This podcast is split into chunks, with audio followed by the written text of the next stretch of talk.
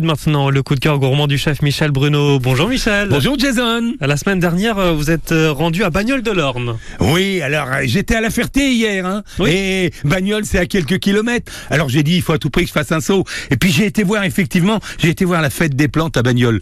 Alors dans un lieu idyllique, juste en face ah le oui. château, euh, des arbres merveilleux.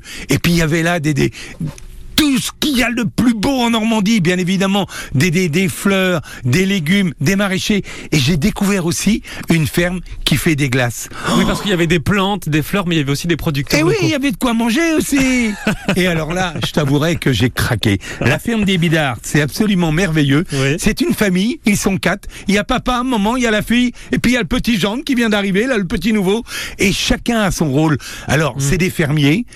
Ils font ces glaces avec le lait. Ils font ces glaces quand ils le peuvent, mais en majorité avec des fruits aussi de notre terroir. Oui. Et c'est absolument bon. C'est oh, ça a du goût, ça a de la longueur en bouche, c'est frais, c'est c'est audacieux, c'est bien. Alors, c'est difficile de ressortir une glace plus qu'une autre. Leur glace vanille, elle est onctueuse, elle est tendre, elle est merveilleuse. Leur glace, oh, moi j'ai adoré caramel beurre salé. Ah oui. Elle a tout le goût du beurre salé de la Normandie et pas de la Bretagne. Cocorico. Et puis les sorbets sont aussi très bons. Et non seulement ils font des glaces, mais ils font aussi des desserts. Mais oui, je vois ça sur votre petit fascicule. Et- L'omelette norvégienne. Ouais. Ben, l'omelette norvégienne, tout le monde connaît, hein. Mm. Mais on l'a un peu oublié. C'est le dessert traditionnellement qui est enveloppé d'un biscuit, qui a une glace à l'intérieur et que l'on flambe.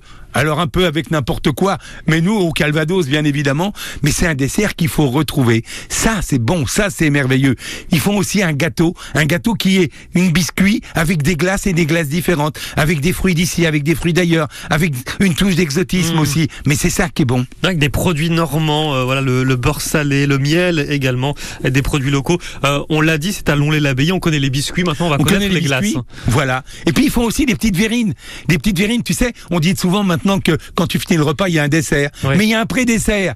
Et ben ces petites verrines aux parfums variés, qui associent à la fois le côté biscuiterie mais le côté glace, et ben c'est vraiment très très bon, c'est très bien. À la vente à la ferme, ferme Bidard à Longlet-l'Abbaye, c'est tous les mercredis de 14h à 17h et le samedi de 10h à 17h. Mais on retrouve également les glaces, Michel, dans plusieurs boutiques. Dans plusieurs boutiques autour de Flair de l'Orne, c'est Mm. vrai, mais aussi à Caen ou à côté à Verson très exactement. Merci beaucoup pour ce coup de cœur gourmand. On va se régaler grâce à vous. Je t'ai mis la glace à la bouche. Ah, exactement. Allez, bon appétit.